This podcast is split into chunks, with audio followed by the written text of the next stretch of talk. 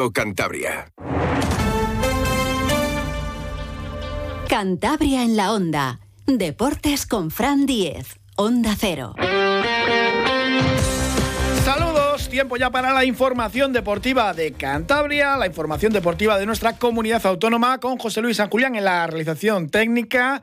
Gobierno de Cantabria y Real Racing Club van a ir de la mano. Era un anuncio, era una promesa de María José Sáez de Buruaga. Desde cuando llegó a la presidencia, ya lo dijo, lo hemos escuchado aquí varias veces.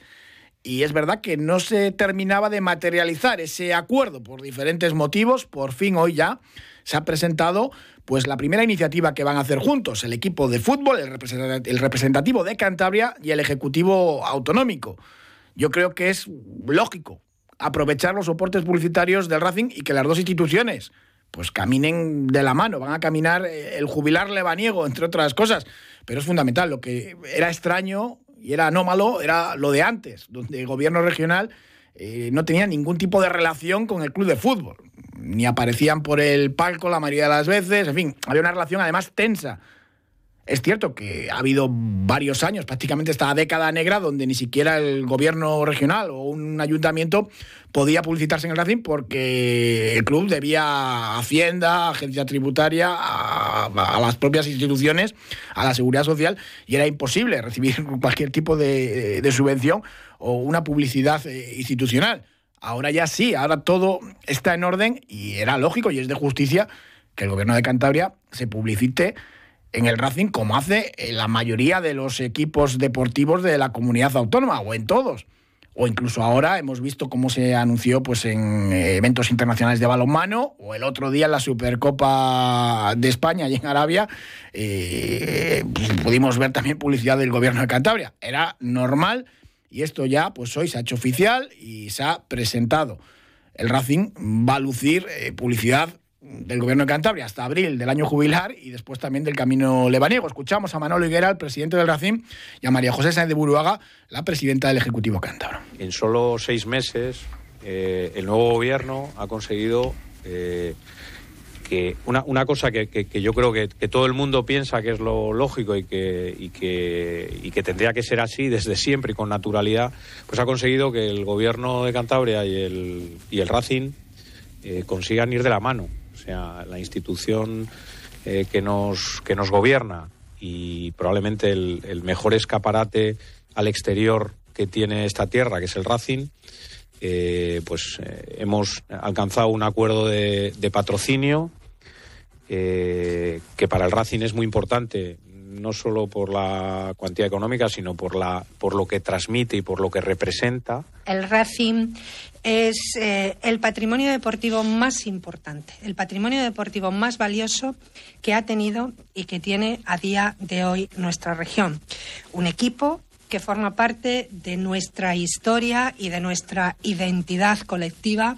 Un equipo que ha sabido mm, crear, que ha sabido generar, que ha sabido despertar lealtades inquebrantables en miles de cántabros que generación tras generación han mantenido en el Racing, han mantenido al Racing como la guía de sus sentimientos y, por supuesto, que ha paseado que ha llevado el nombre de Santander y el nombre de Cantabria por todas las ciudades españolas.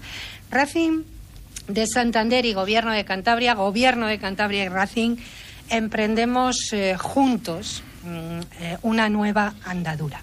Y desde el primer instante, desde el principio de la legislatura, cuando tuve la oportunidad de mantener esa primera reunión eh, con los miembros, algunos de los miembros del Consejo de Administración, dejé clara nuestra voluntad, nuestra intención de abrir una nueva etapa, de abrir una nueva forma de relación con el club que estuviera basada en el diálogo, en el entendimiento, en eh, la búsqueda de la colaboración y el compromiso con el club. María José Sá de Buruaga ha cumplido con el Racing, ha cumplido con su palabra y es algo lógico, normalizar las relaciones entre el club de fútbol más importante de la comunidad autónoma, quizás la institución deportiva más importante que tenemos y el Ejecutivo autonómico. Es lo normal. ¿En qué va a consistir este acuerdo? Publicitario. Pues eh, el gobierno va a pagar 300.000 euros eh, al equipo de fútbol durante este 2024, como les digo, hasta abril para seguir promocionando el año jubilar lebaniego y después para publicitar lo que es el camino lebaniego. en todo tipo de soportes publicitarios, desde el autobús serigrafiado hasta las vallas publicitarias, la sudadera, el arco de salida al terreno de juego y luego también los futbolistas del primer equipo pues van a participar en diversos actos relacionados con el camino jubilar lebaniego. Si hay ascenso a primera, ya saben lo que va a tocar hacer. Pues el camino lebaniego ya no será jubilar, pero tocará. Lo explicaba María José Sáenz de Burbaja. Y a mí no se me ocurre nadie mejor que el Racing de Santander para ayudar, para colaborar a dar visibilidad, a hacer visible ese año jubilar y ese camino que continúa. En virtud de ese acuerdo de patrocinio, que con el Racing que va a estar vigente durante todo el año 2024, tiene una duración hasta el 31 de diciembre y que tiene un importe, una cuantía global de 300.000 euros, el año jubilar y el camino lebaniego estarán presentes en mm, todos los soportes publicitarios y de comunicación del club. Eh, me refiero, por ejemplo, al arco de salida de los jugadores, que es visible a nivel televisivo, y eso es muy importante. Me refiero a las vallas publicitarias que están las bandas del campo de fútbol. Me refiero a la sudadera que llevan nuestros eh, jugadores y al autobús entre otros eh, muchos soportes publicitarios que tiene el club, la web, en fin, todo y sobre todo pues ese apoyo también incluso de actos, ¿no? que donde estén presentes pues jugadores racinguistas, promoción del camino lebaniego. Había dudas sobre si en esta rueda de prensa se iba a anunciar también que el gobierno de Cantabria se iba a añadir también a ese anexo al convenio de los campos de sport del Sardinero junto al ayuntamiento y al propio club. Mm, hombre, a nivel de comunicación lo normal es esperar y hacer otra rueda de prensa dentro de unos meses y anunciarlo. Pero la intención, también prometida por eh, María José de Buruaga, es, incorporarse, que el gobierno esté también en la mejora del estadio, que hace muchísima falta. Los campos de sport están como están y en principio el acuerdo que hay entre gobierno, ayuntamiento y Racing es que el ejecutivo se haga cargo de todo lo que tenga que ver con la accesibilidad eh, al estadio, esos ascensores, mejorar eh, que sea accesible por dentro para las personas, eh, pues bueno, que, tengan problemas, personas mayores muchas veces, carritos de, niños mejorar todo esto y poner el mismo dinero que ponen el club y el ayuntamiento, unos dos millones y medio de euros en ese convenio en principio parece que hay acuerdo, pero se irá presentando porque jurídicamente también pues articularlo es complicado. Lo volví a repetir María José de Burbaga. El gobierno va a estar también en esa reforma de los campos de dinero. No va a ser tampoco eh, lo que han presentado hoy, por ejemplo, el Ayuntamiento de Gijón, que, que, aprobaba el protocolo para reformar otra vez el Molinón de cara al Mundial de Fútbol 2030, que tiene un presupuesto de 150 millones de euros, donde también el gobierno del Principado de Asturias va a colaborar. Aquí hablamos de dos millones y medio de euros. Es lavar un poco la, cara, pero tienen que estar ayuntamiento, gobierno y, club. Eh, yo creo que, en ese acuerdo dentro y lo volví a reiterar Burbaga. Este gobierno no se iba a desentender de las instalaciones del Racing. Y dije en una segunda ocasión que no descartaba que el gobierno de Cantabria pudiera subirse, entrar a formar parte de ese convenio. Efectivamente, todo se asienta sobre lo mismo. Racing, institución reconocida, querida, sentida, valorada, no solo de Santander, sino de Cantabria. Hay que ver la cantidad de cántabros de todos los rincones ¿eh? que se desplazan a mm, las instalaciones eh, del Racing. Una nueva forma de relación eh, em, con el club. y yo creo que mm, la mejor manera de hacerlo, de apoyar al club, en este momento, cuando uno ve las instalaciones, es ayudar a dar dignidad a estas instalaciones, la dignidad que tienen, pero más la dignidad que merecen. Y luego creo que es algo además que es de todos los cántabros, que sentimos así, que disfrutan todos los cántabros y que va a quedar de patrimonio todo lo que se invierta para todos los cántabros. Luego seguimos pensando en subirnos a ese convenio y seguimos pensando de alguna manera, dentro de nuestras responsabilidades y nuestras posibilidades presupuestarias que mm, eh, son limitadas, eh, como los recursos públicos, en eh, subirnos a, ese convenio. Hay que buscar ahora ya tenemos el, documento, el presupuesto que nos permite mm, hacerlo mm, y ahora hay que buscar el canal o la fórmula jurídica que nos, que nos permita hacerlo y cuando lo tengamos ya maduro y concreto lo, lo daremos a conocer. Pero sigue siendo eh, nuestra intención. Sigue siendo la intención, se va a hacer y y se hará seguramente a lo largo de este año. También se ha hablado de fichajes, de la parcela deportiva. Manuel Higuera le ha tocado hablar del mercado de invierno. Llegó Rocco Baturina, que presentan mañana con intérprete y no se descarta que venga algún futbolista más, pero para eso tiene que haber eh, algún tipo de salida el gran problema que había, el tope salarial, pues bueno, estoy de acuerdo con el gobierno de Cantabria, publicitario, pues eleva un poquito ese tope salarial y permite más margen de maniobra. Casi todo se ha gastado con Rocco Baturina, pero si hay salidas, pues va a haber también alguna entrada. Lo explicaba el presidente del Racing. Ni hay que dar por cerrado, ni hay que dar por abierto. Eh, seguimos trabajando.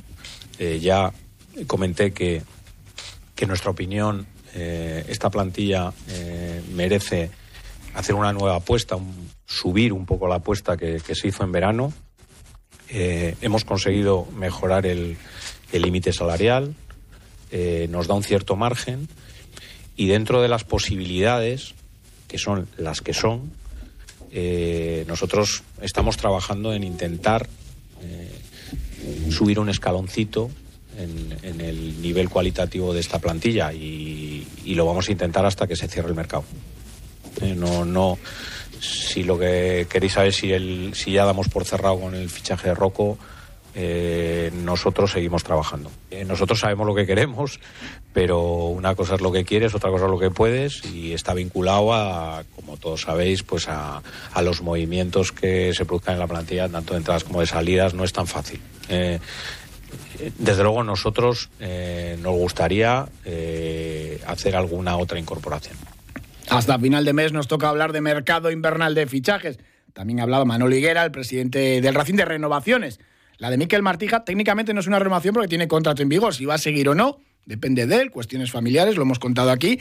Y la de José Alberto, está todo acordado con él. Al técnico asturiano le gusta ir temporada a temporada, pero en principio firmaría por, por dos eh, campañas más acuerdo hay, intención por parte del Racing y por parte del técnico de seguir, pero bueno, todavía no se ha concretado. A José Alberto le suele gustar acabar la temporada y luego ya firmar el contrato. Veremos a ver si lo hace antes o no. Lo explicaba Manuel Higuera. Bueno, lo primero, eh, respecto de Miquel, el director deportivo, eh, no hay que hacer ninguna renovación. Miquel tiene contrato en vigor. Eh, con respecto a Miquel, solo existe una, una duda, que es una cuestión personal eh, que nosotros eso sí, lo voy a decir, lo vamos a respetar porque para nosotros Miquel es una persona muy especial eh, y mm, la decisión va depende exclusivamente de él. Ni es una cuestión de renovar, ni es una cuestión de dinero, ni es una cuestión de nada eh, que el Racing pueda hacer. ¿Vale? Con respecto al entrenador, eh, bueno, yo creo que ya lo he dicho por activa y por pasiva. Eh, el entrenador eh, es difícil encontrar una persona que se adapte como José Alberto al Racing, que se adapte también. yo no creo, yo creo que todos los modelos de éxito en el fútbol se basan en el largo plazo, el cortoplacismo no nos lleva a ningún lado y no mi intención, mi convicción es que eh, en el muy corto plazo se firmará un, contrato de renovación eh, como dentro de un proyecto, no va a ser a un año y, desde luego eh, tengo la intención, tenemos la intención, además las dos partes, no solo yo, no solo el club, sino también el entrenador, de consolidar un proyecto de verdad, un proyecto de verdad, no un proyecto de año en año, sino un proyecto de verdad pues a ver si se puede firmar ese contrato para la semana que viene. Cerramos ya ese capítulo de la rueda de prensa de hoy entre Gobierno de Cantabria y Racing de Santander. Les tengo que contar que los Reyes Magos me dejaron debajo del árbol de Navidad y junto a mis calcetines, pues un libro, un libro escrito por una leyenda del deporte y además un libro sobre un deportista legendario de nuestra tierruca, uno de los más grandes futbolistas de todos los tiempos. Además el libro tiene yo creo que una característica pues muy especial que lo hace único y es que el autor es el sobrino de la personalidad sobre la que está escribiendo. Además hablamos de una familia, de una estirpe eh, legendaria, los Gento, los Llorento, los Llorente Gento, que han ido naciendo después en otros puntos del país, pero yo creo que el ADN es cántabro casi casi al 100%, y de Guarnizo además en concreto. Les hablo del libro Gento, real, escrito por José Luis Llorente, por Joe Llorente, medalla de plata con la selección de baloncesto de Los Ángeles 84. Los que tenemos ya una edad le recordamos en la cancha. Buenas tardes, Joe, ¿qué tal? ¿Qué tal? Buenas tardes. Qué presentación por lo menos para mí, tan emotiva. Eh, oye, que, tú naciste en Valladolid, pero venís a Cantabria, Guarnizo, prácticamente eh, cada verano y siempre habéis tenido una vinculación tremenda con, Cantabria. Sí, naturalmente. Sí, eh, tú lo has dicho, cada verano, de los de entonces, de los que duraban tres meses, y también pues en Semana Santa, alguna Navidad, incluso yo recuerdo algún periodo largo de niño haberlo pasado también en Guarnizo, era la escuela allí en Guarnizo, así que bueno, pues nuestra vinculación está yo creo que definitivamente unida a Cantabria, quizás porque la familia de mi padre fue muy corta y la familia de mi, de mi madre fue muy larga y porque inevitablemente la casa familiar de Guarnizo, a la que todavía acudimos, seguimos acudiendo puntualmente, pues era el punto de reunión de, de la familia, por supuesto alrededor primero de, del patriarca, de mi abuelo Antonio Gente, y luego, por supuesto, de, Paco, ¿no? que fue la. Eh, bueno, no, no solamente eh, la figura, ¿no? Sí, sino el primo, era el primogénito varón y alrededor del cual, pues nos. Eh, digamos, nos arremolinamos en un entorno, pues, de mucho cariño, de mucho amor. Por parte de nuestros tíos, por supuesto también de nuestras tías, ¿no? Y de, y, bueno, aprovechando también pues eh, que Guarnizo era un lugar para los que veníamos de un barrio de, mm. Valladolid, era un lugar casi idílico, ¿no? O sea, lleno de vegetación, de animales, de libertad, ¿no? Mm. Así que de forma indefectible nuestros destinos se unieron a los de Cantabria. Mm, ya te digo, ibais a la playa Somo, eh, jugar ahí todos los primos, increíble. ¿Cómo te dio por, por escribir un libro sobre, sobre tu tío? Ya habías escrito para medios de comunicación, te habían preguntado muchas veces, pero ya escribir una, una biografía eran palabras mayores. Sí, la verdad es que me da un poco de respeto. Mi hijo Sergio, que, que es profesional del baloncesto, estuvo jugando en la primera división belga hace un par de años, ahora está en, en la Leboro, en Orense y me insistía, tienes que escribir un libro sobre Paco, pero a mí me daba mucho respeto la figura. Eh, o sea, es una figura absolutamente icónica en todo el mundo del fútbol. Lo he podido comprobar yo luego buceando en hemerotecas eh, no solamente españolas, sino europeas y americanas. Y, y, también por el respeto que le teníamos, ¿no? O sea, no solamente el cariño, el amor, el afecto, sino también eh, el respeto. Entonces, Em, pues eh, sentía ciertas eh, ciertas reticencias para hacerlo eh, porque no sabía muy bien cómo enfocarlo y bueno de hecho el libro ha terminado siendo algo ligeramente bueno o bastante diferente de cómo lo empecé y de los planes que tenía al principio. Pero bueno yo creo que los libros van, van cobrando vida propia y se van definiendo a sí mismos como en este caso además, eh, que es un libro yo creo muy personal, en el que he volcado eh, pues eh, muchos recuerdos, mis impresiones, he tirado mucho de la memoria y, en el que hablo no solamente de Paco Gento, sino de, cómo el Real, el Real Madrid resurge con un proyecto a largo plazo, el que estaba escuchando, creo que era el presidente del Racing. Sí, sí Manuel Higuera. Sí, pues un proyecto a... Le mando un saludo desde aquí. ¿eh? Era el, el Real Madrid, Santiago Bernabéu hizo un, proyecto a larguísimo plazo que, que cuajó finalmente de una forma centellante, de una forma instantánea casi. Y bueno, pues eh, hablo de esa época porque yo tuve la suerte también de entrar en el Real Madrid de jovencito, todavía cuando Santiago Bernabéu era presidente y Raimundo Saporta, su delfín, su mano derecha, estaba a las órdenes del baloncesto y del baloncesto español también, ¿no? Así que, eh, que bueno, el libro va por ahí, ¿no? El, libro tiene diferentes planos, eh, pues hablando del club, de la familia y siempre con un elemento conductor, eh, con un personaje principal, por supuesto que es, que es Paco Gento. Hmm. Es otra manera, claro, de, conocer a, Paco Gento, porque él era muy, muy discreto, lo de las entrevistas, los medios. Yo he contado alguna vez la anécdota de, llamarle a, cuando no había móviles, llamabas ahí al fijo a, su casa para entrevistarle y en alguna ocasión pues te cogía él, claro, y te decía, no, no, no está Paco. Y luego ya, te sabías el truco y decías, sí, sí, que ya explicabas un poco así rápido y hacía ahí ya, y ya te atendía. Pero no le gustaba nada y era, pues eso, muy, muy discreto. Sí, eh, incluso se ve en las en alguna de las entrevistas que hay de los años 60 cómo les casi les conviene a los periodistas de terminar ya la entrevista o de decir, bueno, no me preguntes más, vamos a seguir hablando entre nosotros y luego ya pon lo que quieras, ¿no? Eh, tenía cierta... Eh, bueno, era una persona, yo digo en, el, en el libro que era una persona reservada, con un espíritu, eh, yo creo que muy, muy propio de la tierra también, ¿no? El, los hombres del norte siempre son hombres más, es más, más cautos. Eh, como decía José Emilio Santamaría, eh, su compañero defensa también, con, también aparece en el libro porque tuve la oportunidad de charlar con él hace un par de años, eh, que por cierto conservaba una, una memoria prodigiosa y siempre siempre decía que era que era un hombre muy prudente no empleaba esta palabra no y ciertamente pues no le gustaba salir de su ámbito, ¿no? Le, se sentía un poco incómodo.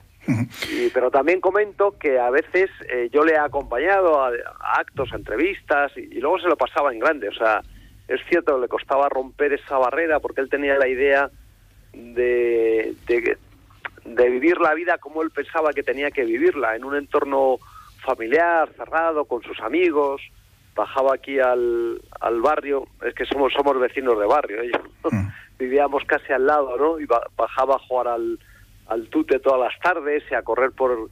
Incluso él, él esto lo cuento en el libro, él, él, él creía que se, que se camuflaba, ¿no? Se ponía una gorra y se ponía el chándal y salía a correr todas las mañanas y todo el barrio decía, mira, por ahí va gente corriendo. Y él se pensaba que no le conocía a nadie, ¿no? Pero así no le, no le molestaba. Es claro, muy, muy, muy cántabro todo este, este, tipo de, actitudes. Luego es verdad que cuando hablabas con él, pues enseguida ya pues, eh, pues ganaba esa, esa confianza. Y yo recuerdo también muy jefe, ¿no? Contaba Bustamante, el mítico fotógrafo del diario Montañas, cuando venía Di Stefano aquí, que pues bueno, y muchos jugadores del Madrid, pues eh, gente un poco coordinaba todo, pedía permiso, podéis ya hacer la foto, puedes dar. Era también muy, muy jefe en el, en el vestuario con su adorado Di Stefano, que era el que más mandaba, ¿no? Sí, además tenían una relación extraordinaria entre ellos. Es, es algo que yo he ido descubriendo, que ya ya intuía porque también Alfredo no vivía tan cerca, pero sí, sí vivía en el barrio y coincidíamos muchas veces con él en algún restaurante o en alguna cafetería y luego en actos del club, naturalmente. Y siempre me preguntaba por Paco. Eh, siempre eh, me decía qué tal el tío, cómo está y, y, además siempre charlábamos y me preguntaba a mí qué tal, cómo te van las cosas y tal. A mí me sorprendía, pero claro, Alfredo, Alfredo era el dios, ¿no? ¿Cómo? Y entonces me sorprendía la atención que me dispensaba que yo, vamos, yo estaba absolutamente seguro entonces que era eh, por respeto a Paco también, ¿no? Y eso luego se lo comentaba a Paco y Paco sonreía y tal, dale recuerdo si le vuelves a ver, porque bueno, a veces Paco era tan reservado que incluso le costaba al propio Real Madrid eh, reclutarle, ¿no? Para determinados actos, ¿no? Eh, pero bueno, ellos eran, tenían una amistad inquebrantable, casi inabarcable, ¿no? Después de tantos años de lo que habían vivido y yo cuento alguna cosa en el libro que, que yo no lo sabía, que la he ido descubriendo pues poco a poco, hablando con la viuda de Mariluz, de, perdón, con la viuda de Paco, con Mariluz, que también sabía, que se veía real, curiosamente, ¿no? O sea, que ya, para que el título del libro encaje del todo, Gento Real, ¿eh? los y bueno, y, y bueno, pues tenían una gran amistad y, y mientras que Alfredo yo creo que era el, el liderazgo palpable, eh, el general que daba las órdenes, Paco tenía un tipo de liderazgo más eh, más silencioso, más con el ejemplo, más con las miradas, ¿no? Pero todos lo, lo, respetaban muchísimo. Eh, yo tuve la fortuna de hablar con Amancio también y hablar acerca de Paco, que Amancio le llamaba mi gran capitán y también queda reflejada en el libro la conversación. Y, bueno, pues Paco era eh, enormemente respetado por todos los compañeros. Yo doy una retaíla en el libro de compañeros desde, yo qué sé, desde Vicente del Bosque hasta Arbeloa, que, que, lo han conocido, que lo han tratado de, de, la humildad, que por otra parte yo creo que era la clave de aquel Real Madrid, o sea, un equipo muy, eh, muy conjuntado en base a, un, a unas tablas de la ley que había que había dibujado Santiago Bernabéu y a, la, y a las cuales todo el equipo debía rendir eh, obligación sin excusa, ¿no? Empezando por, eh, por Di Stefano y Paco, que eran los capitanes de aquel equipo. Hmm. Obviamente el libro es Gento Real, la figura de Paco Gento pues está vinculada al Real Madrid, eh, las seis Copas de Europa, las doce ligas, pero aquí yo lo he defendido muchas veces. Ayudó muchísimo al Racing, estuvo a punto de, retirarse y colgar las botas en, en, Santander, defendiendo la camiseta del Racing. De hecho, lo hizo jugando un amistoso, pero ya no se vio porque tenía 39 años y salió allí en el Lord de Multitudes y ayudaba en cesiones, con dinero en ocasiones. Y bueno, se fue muy rápido de aquí, pero bueno, al Racing, donde jugaron sus dos hermanos, también él le tuvo un cariño tremendo. Él estaba siempre pendiente de lo que hacía el Racing, siempre, siempre él tenía una gran vinculación con, con la tierra, él se sintió cántabro hasta hasta la vamos hasta, la muerte yo creo no él me contaba Mariluz que se cuando empezaba a llover en Madrid se asomaba mm. al balcón y se le ponían los ojos melancólicos no le recordaban le recordaban su tierra. Y él bueno yo muchas de las cosas que cuento en el libro son de cuando él ya estaba retirado y pasábamos los veranos allí en Guarnizo y, todos juntos, ¿no? Y nosotros todavía estábamos en activo, empezábamos nuestras carreras y eh, deportivas. Eh, estoy hablando de los Llorente, ¿eh? de, la primera jornada de los Llorente, de, mis hermanos Paco, Julio, Toñín y yo. Y, y bueno, pues Paco era era absolutamente cántabro en, toda su extensión, ¿no? Y yo creo que el libro es bastante, también refleja un poco, eh, pues eh, la Cantabria rural, digamos, ¿no? De, aquella época hablo, incluso empiezo la historia hablando de mis bisabuelos y de lo que hacían y, bueno, he intentado llevar a las páginas del libro lo que yo, o los sentimientos que a mí me producía y lo que yo observaba no solamente en Guarnizo, sino en todos los pueblos de, Cantabria, que yo pisé muchos en, mi juventud. ¿Y cuál es el secreto para que de una sola familia hayan salido tantos deportistas profesionales en fútbol y en baloncesto? El, sobao, el desayuno, el cocido. pues mira, eh, mi madre, mi madre eh, estuvo aprendiendo varios veranos en el bar Cuca de Torrelavega, que era de un hermano de mi abuelo, que bueno, cerró hace ya creo que 15 o 20 años, pero cuando cerró era el bar-restaurante más antiguo de la ciudad y era una casa de cocinas eh, de obligado paso para todos los que acudían a la feria de Torrelavega, ¿no? Eran los platos de cuchara eran eran una maravilla. eh, pues las albóndigas, las patatas, eh, las patatas con carne, la marmita de bonito. Nos matan a esta hora los oyentes, yo. Er, eran un espectáculo eran un espectáculo. Y yo creo que gracias a eso y a, los hábitos que nos inculcaron nuestros padres y al ejemplo de Paco, pues fuimos saliendo todos poquito a poco, con mucho trabajo, con mucho esfuerzo, porque como siempre digo yo, en la familia ha habido un superdotado que era Paco y los demás hemos hecho lo que hemos podido, ¿no? Mm. A base de una que, que nos inculcaron nuestros tíos, de hecho, el libro está dedicado a, mis tíos, a Paco, a Joluchi mm. y a Toñín. Bueno, Toñín decían que era el bueno. Pasa que hay una lesión, eh, le, le, privó ahí un poco de, tener una carrera, eh, pues yo creo que, mucho mejor, ¿no? Pero bueno, eso, eso decían, por lo menos de calidad. No, todo, todos los jugadores de fútbol con los que he hablado, incluso mis hermanos que jugaron, claro, mis hermanos futbolistas, Paco y Julio, que jugaron en el Real Madrid también, eh, pues claro, ellos cuando eran niños jugaron al bueno, cuando eran niños, cuando eran jóvenes ya de 13, 14 años, jugaban al fútbol con, con, mis tíos, con Toñín y con Julucci y decían que eran buenísimos y, que Toñín era, o sea, era una cosa espectacular, que era y todos los jugadores de fútbol de aquella época sin excepción y espectadores todos decían que no se explican cómo Toñín no tuvo una carrera muy destacada en, en el fútbol, porque era un jugador... Lo más que yo creo que, siendo todos muy cántabros, Toñín era el más cántabro de todos. Tenía un apego a la tierra excepcional. Y yo creo que, que no se quería ir. Yo creo que lo más se fue a Oviedo que porque estaba ahí. Pues estaba cerca. Eso, eso también es muy cántaro. Llega Julio Otero ya, José Luis Llorente, yo Llorente, muchísimas gracias y recomendar ese libro, Gento Real, de Editorial Planeta. Un abrazo muy fuerte.